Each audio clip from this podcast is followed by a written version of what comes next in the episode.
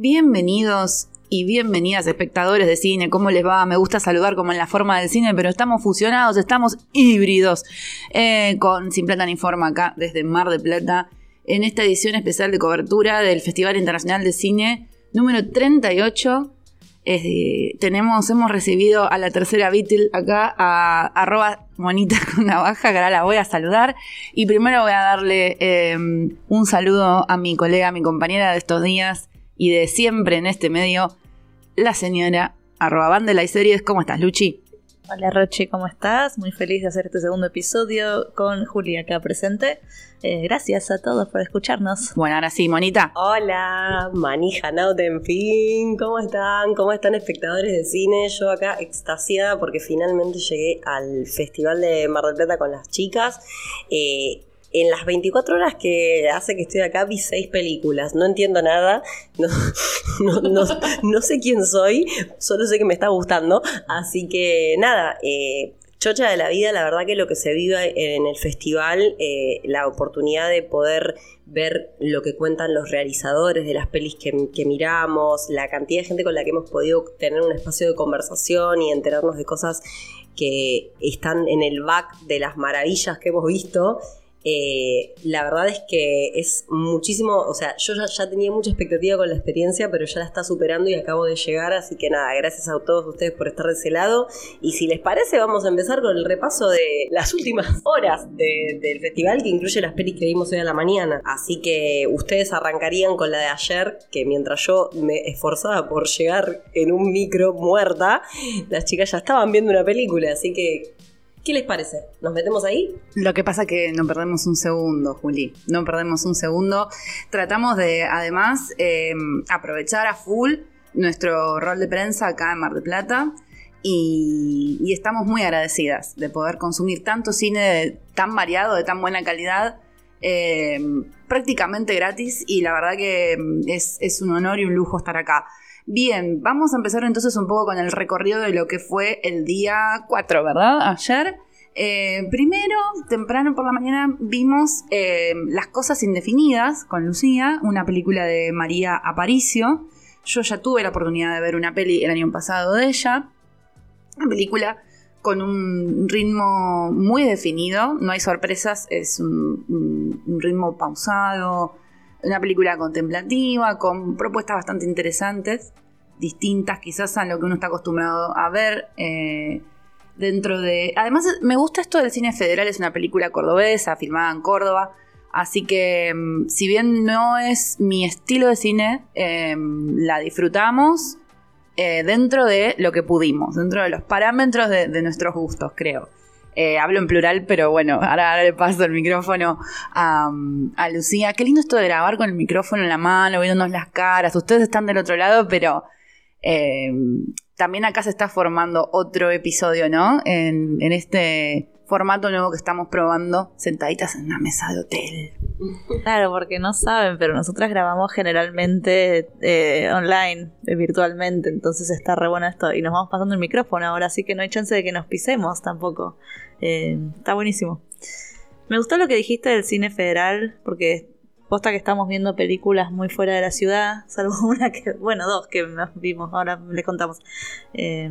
está, está re bueno, está re bueno, la película no, posta que no fue de mi agrado, le podemos criticar un montón de cosas, pero no lo vamos a hacer. Podrían verla y sacar sus propias conclusiones. ¿Qué más vimos? Vimos Jackie de Diego Rebollo. Para mi gusto fue eh, una gran experiencia porque fue la primera película que vi en mi vida de cine boliviano. Una película mm, em, que em, está propuesta con un diseño entre documental y registro también. No es una ficción, o sea, son todas imágenes que pertenecen a un universo em, hiperrealista de la vida misma. Así que bueno, ¿de qué va la película? Es un viaje, es un viaje chamánico de cura, hay también una exploración por la cultura profunda de una tribu em, boliviana, hay un montón de registro visual también y Creo que hay un, poco de todo. Em, sobre todo el foco está en la cultura calaguaya o calaguaya, como, como se pronuncia correctamente. Y em, es una película breve. Creo que el, a mí, por, lo que me pasó particularmente fue que conecté con, em, con viajar con las imágenes y, y entregarme. Suspendí lo que tenía que ver con la comprensión. Quizás también a veces lo que pasa, no sé si a ustedes les pasó, con esto de ver tantas pelis, que es que un poco em, es difícil cambiar el chip entre una película y otra a partir de lo que te proponen. Y si las películas no tienen energías parecidas, venís con la energía del anterior todavía y tenés que cambiar y poner la mente en esa. Es un montón de energía la que pones y es energía emotiva, espiritual, intelectual. Y yo creo que había, me había forzado mucho por entrar en el universo de, las cosas indefinidas. De vuelta porque no es el estilo de narración que elijo para ver. Em, y entonces me resultó liviana, Jackie. Pero fuimos con un amigo que está acá de la Nación em, de Paraguay, Carlos, un amigo con el que comparto hace más de 10 años estos viajes acá a Mardel y a él le pareció súper tediosa. Entonces, por eso digo, también hay mucho de lo que es el ejercicio del visionado, em, de sacar el músculo del criterio acá, ¿no? Esto es importante de, marcar y creo que hay un montón de potencial en las imágenes que vimos eh, en Jackie. El director eh, había dicho que había hecho este viaje para curarse él de un problema que tenía, una enfermedad que tenía, y, que fue grabando imágenes a lo largo del viaje y después le encontró una narrativa, un, montaje. Esto me pareció muy interesante, que se, nota, igual me pareció muy lindo el, camino que después le dio. Eh, de nuevo con lo de conocer otros mundos, otra gente, otras culturas me pareció re interesante todo el tema de la medicina natural, ¿no? Como una medicina alternativa con la naturaleza, porque se curaban con, con, cactus, con plantas, con hojas, con flores. Eh, me dio mucha ganas de investigar y eso me encanta de las películas que te dejen con la ganas de salir y googlear que más sobre ese mundo y esas historias que te están contando, así que eso se celebra. Yo creo también que lo que me, gustó de la experiencia, además de todo lo que ustedes comentaron, es que eh, pude ver un poquito de infancias y adolescencias en otro contexto, eh, que no es quizás lo más habitual. Uno está acostumbrado a ver determinadas infancias y adolescencias. Y en general cuando ves este tipo de infancias y adolescencias lo ves más en formato, en formato documental. No lo ves tanto en una ficción o una docuficción.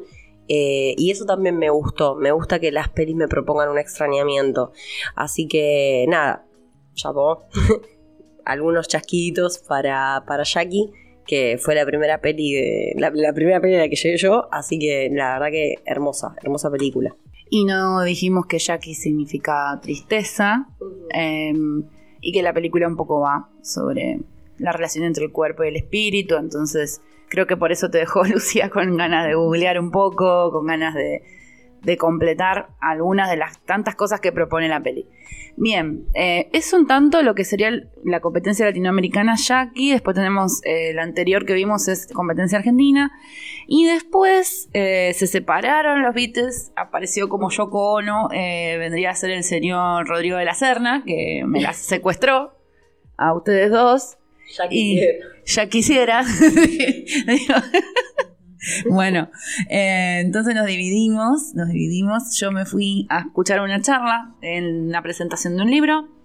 Eh, pero primero quiero que sigamos hablando de cine, así que le voy a dar la palabra a ustedes para que me cuenten un poco cómo fue la experiencia, no solo de la peli, sino del visionado al aire libre. Antes del visionado al aire libre, tuvimos una visita por la competencia argentina, que eh, por lo menos por lo que estuvimos viendo hasta ahora, la competencia argentina realmente está en llamas.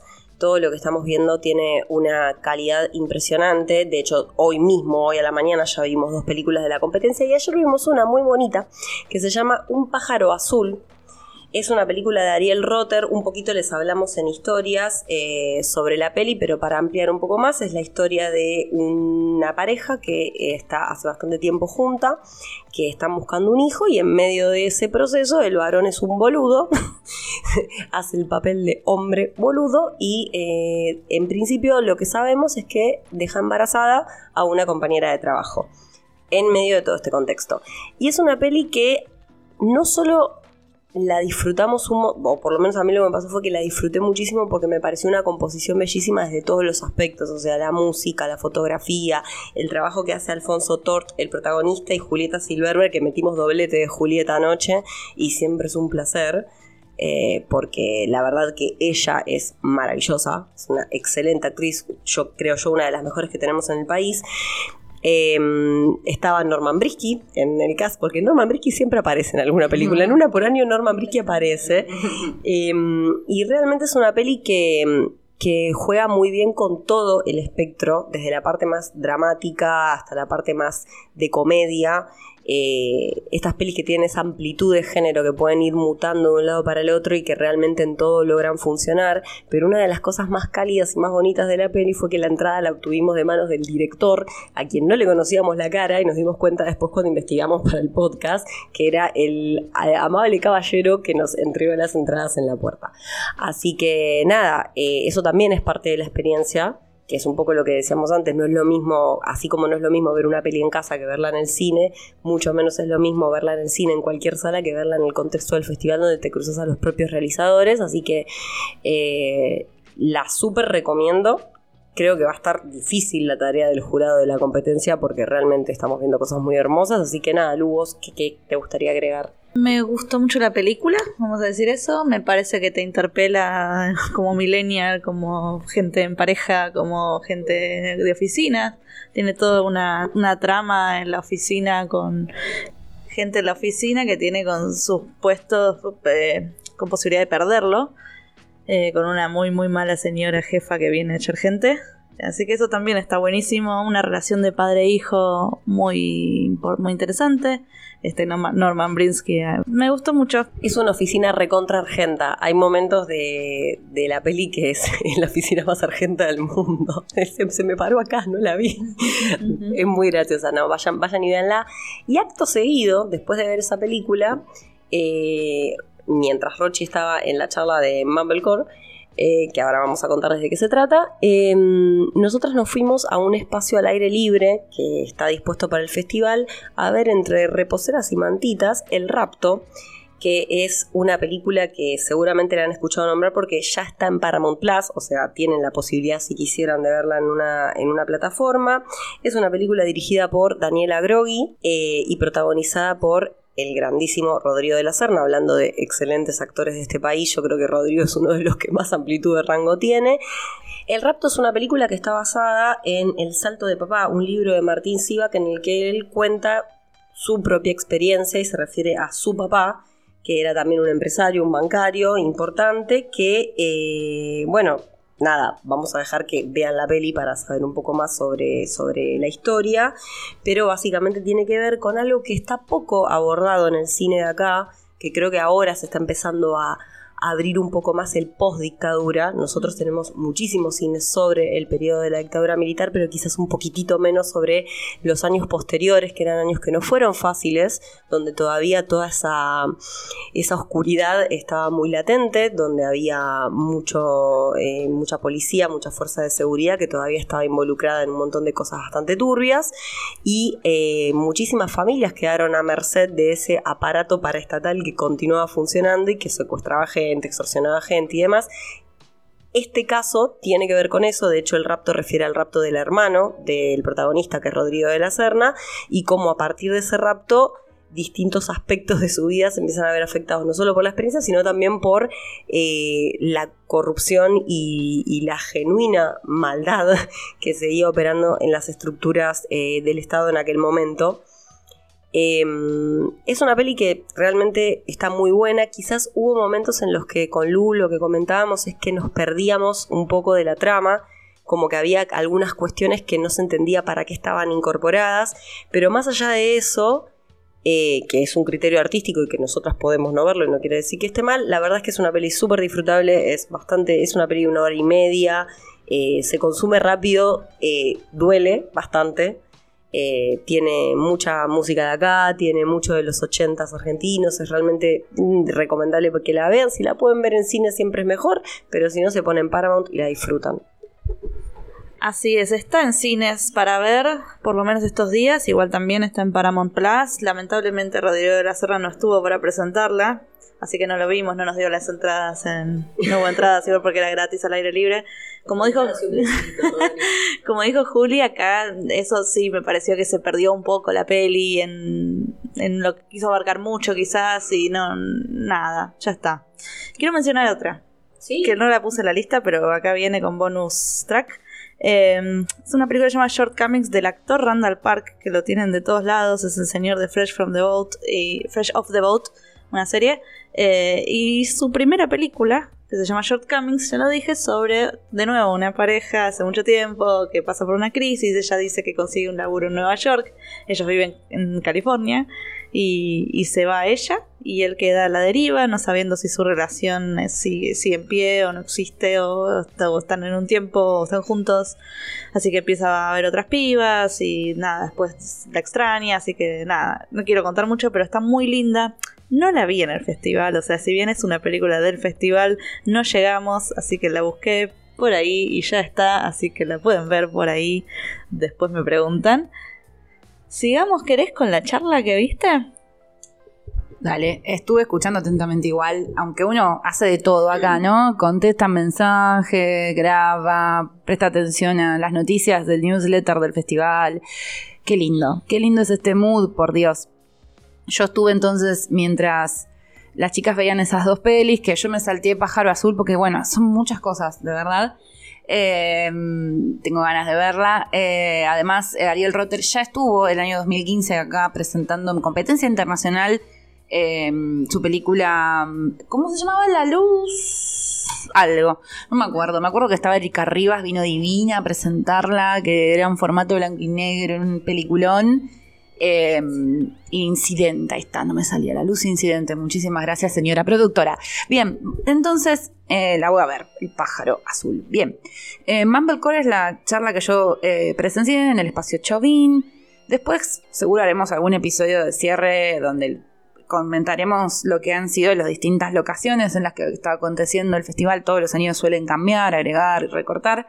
Y el espacio Chauvin es un lugar que tiene una propuesta mm, bastante mm, em, como variada, tanto lo que es arquitectónico como lo que es em, en la identidad del espacio, porque es un bar, un restaurante, una cafetería y también teatro, sala de conferencias, sala de proyecciones, un lugar eh, muy completo. Entonces las charlas están buenísimas ahí. Eh, vale aclarar que no pudimos asistir a la charla de eh, Bayona, que estuvo presentando la Sociedad de la Nieve, eh, pero solo porque le estamos dando prioridad quizás a em, eh, otras competencias, otros espacios. Y, mm, y nos hemos enterado de que él la está pasando divino, hubo una fiesta en su honor, vino casi todo el casting.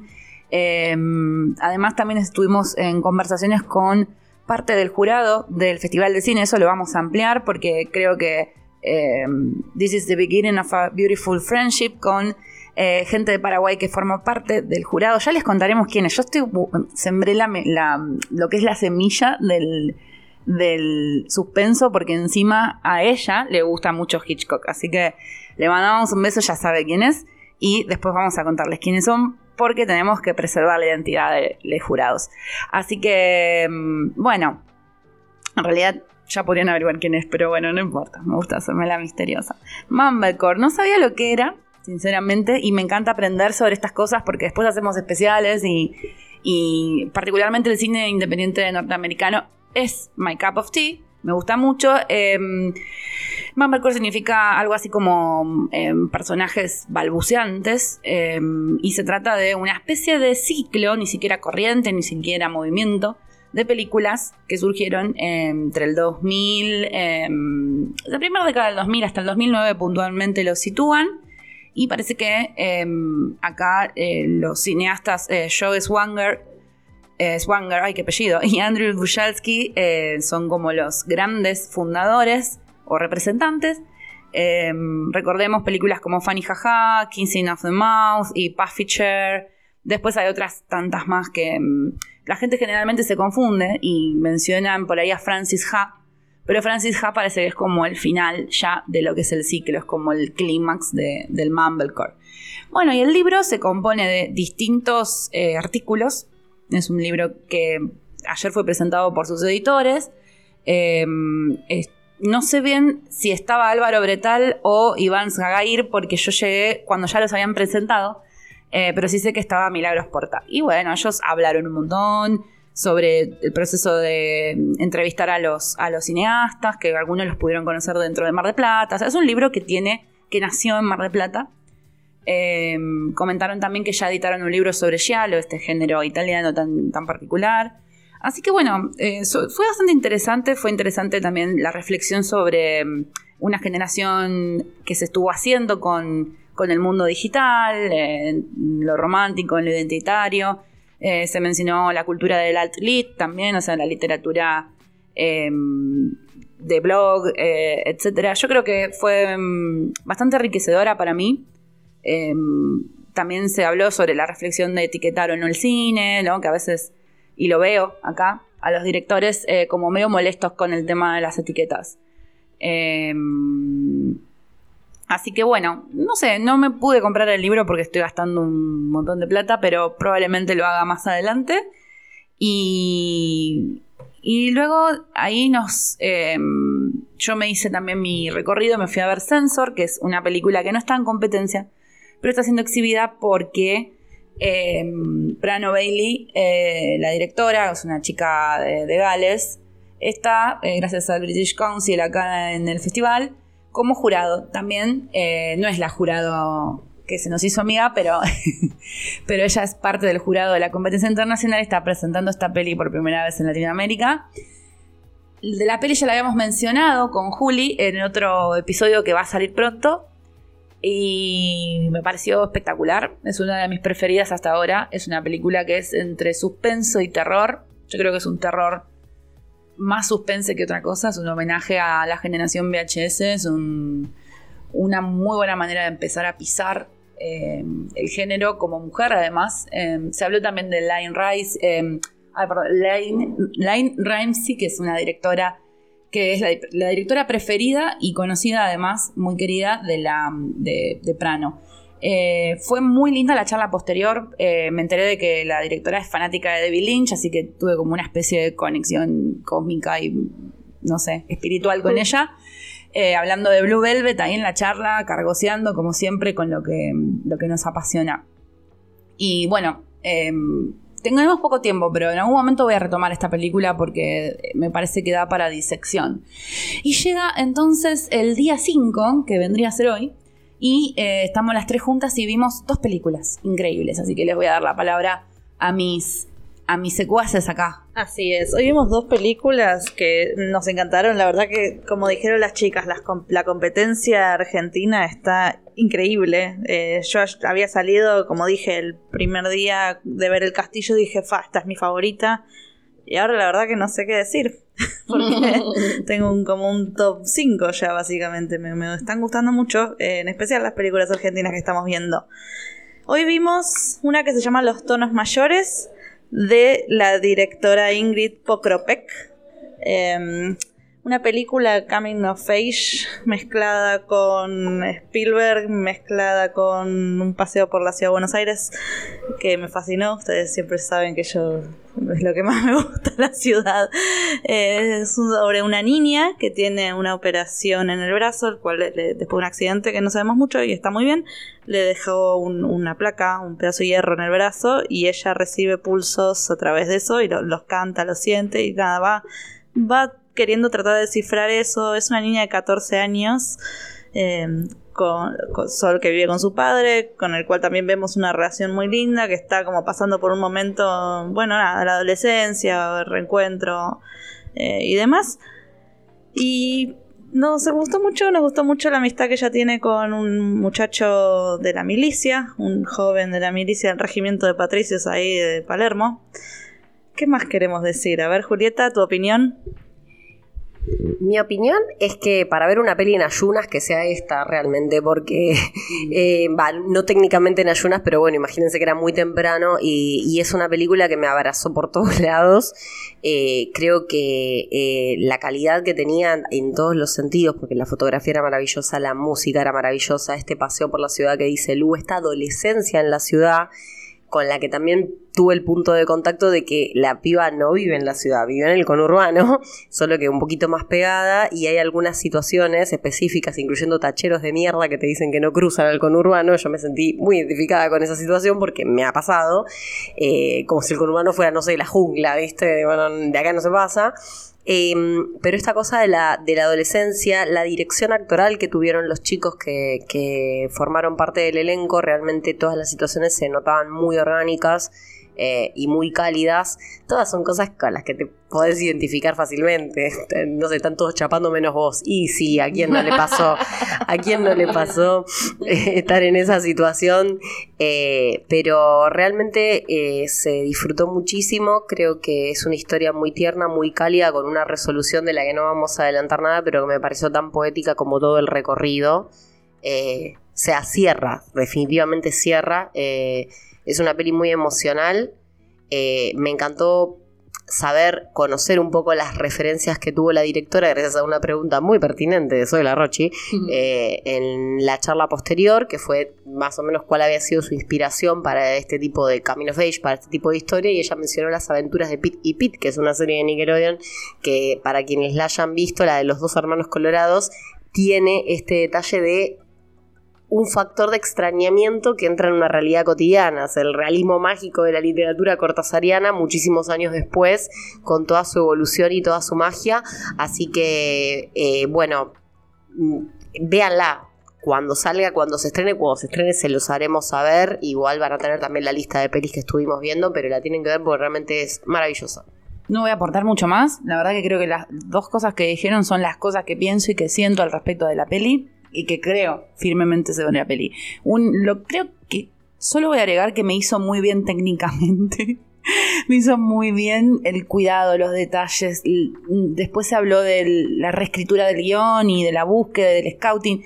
Me encantó, me encantó. Em, me encanta también poder entender un poco em, del lenguaje técnico del cine, por curiosa nomás, porque yo no estudié cine, pero y, y se notó eso en la peli, que es algo que quizás con otras pelis que estuvimos viendo, eh, yo vengo insistiendo cuando critico así tras bambalinas, eh, en que si no prestas atención a los detalles se nota. Y no solo en ese detalle, sino que se nota el descuido en general.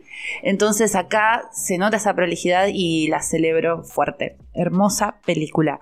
Vamos entonces al último, más reciente eh, episodio de nuestros visionados, que es la película Elda y los monstruos voy a empezar yo porque la verdad, qué bien que me hizo esta película. Caricia en el alma, viaje emotivo, abrazo total al corazón, cálida, alegre. No paré de sonreír mientras la miraba.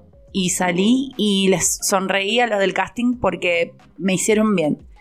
Transmitían, era una película además, la que había atrás nuestro, que estaban ellos viéndola por primera vez esa era una película también, cómo ellos reaccionaban y cómo estaban contentos viéndolas, viéndola, y la película que estaba eh, siendo proyectada. Sinceramente fue muy linda experiencia completa, ¿no? Em, la película de que va un poco creo que se debatió en el estreno que no que es una suerte de híbrido como el fiambrín de em, ficción con documental em, y sí, el director insistía en que no tratemos de definirla, sino que nos entreguemos a sentir. Qué difícil que es eso. ¿eh? Había alguien que hizo una pregunta por ahí y querían encasillarla en un lugar y era como, no señora, por favor.